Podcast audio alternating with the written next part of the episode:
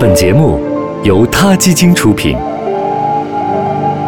每个生命都重要。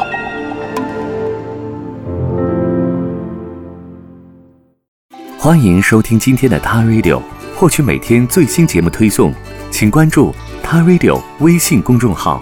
不仅有音频文字版，还有更多关于动物的精彩资讯哦。嗨，大家好，欢迎收听他 Radio。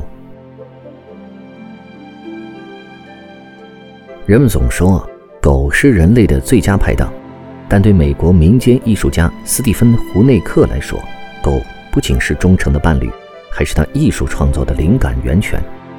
斯蒂芬三十多岁的时候，对木刻产生了兴趣。家里那些多年陪伴斯蒂芬和他妻子格温的狗们，自然成为了他创作的主题。二十世纪八十年代初，热爱古董收藏的斯蒂芬开始制作狗木雕。尽管他使用的工具都是些很普通的，像凿子、锯子和平刨等等这些，那些原材料，比如说椴木、樱桃木、枫木和桃木，也都产自自家农场，但他的作品却异常的精美。仔细欣赏斯蒂芬雕刻的木狗。它们中有的头顶天使光环，有的躲在被子里，仅露出两眼窥视你；有的互相使劲嗅着同类的身体，充满了孩童般的想象与天真。斯蒂芬的狗作品不乏追捧者，长长的买家名单上时不时会出现社会名流。曾因为出演《地心引力》获得奥斯卡最佳女主角提名的美国演员桑德拉·布洛克，买下她的狗雕塑，在婚礼上送给丈夫。脱口秀节目主持人名嘴菲尔麦格劳也相中过斯蒂芬画的狗，甚至前美国参议院司法委员会主席帕特里克莱西也将斯蒂芬的大作挂在了华盛顿的办公室里。斯蒂芬胡内克的作品在艺术圈里同样有口皆碑。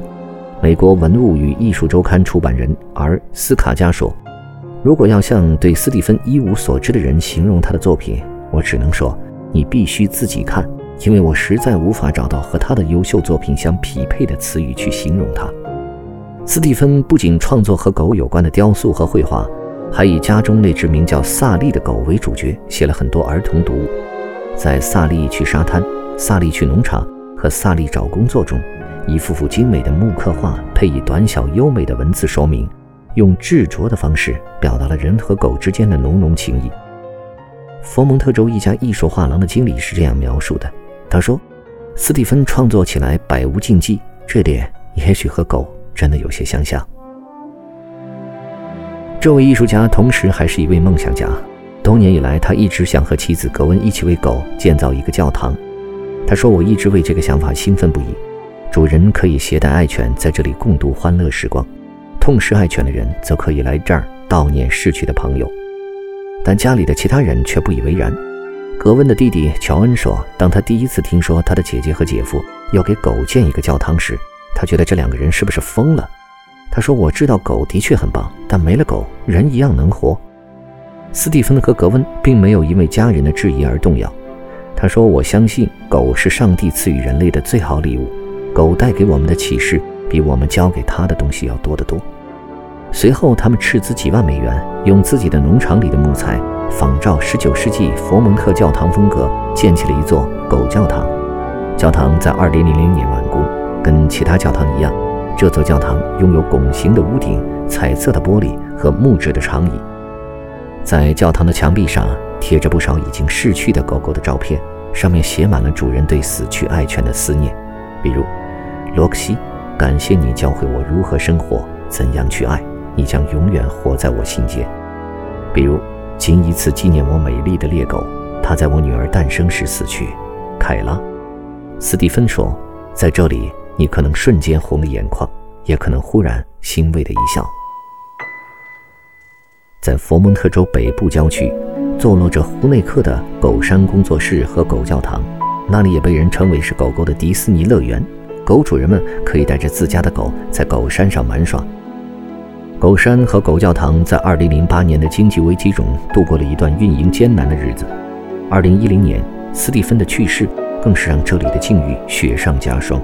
妻子格温一直坚持照看着狗山和狗教堂，直到2013年，格温也离开了人世。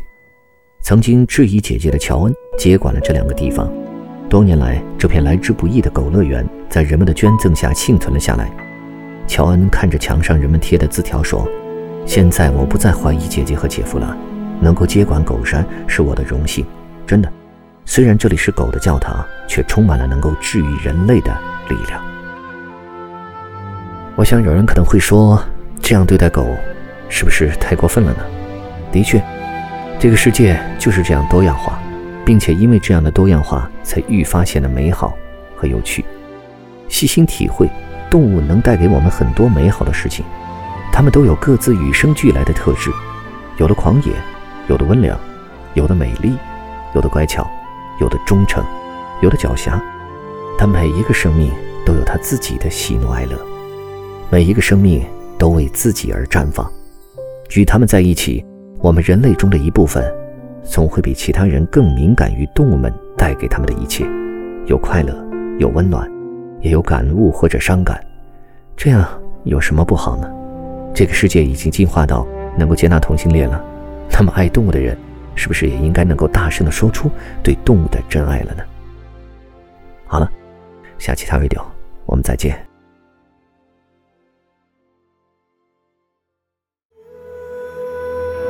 Radio，中国大陆第一家动物保护公益电台。在这里，我们讲述动物的喜怒哀乐，尊重生命，善待动物。它的世界，因你而不同。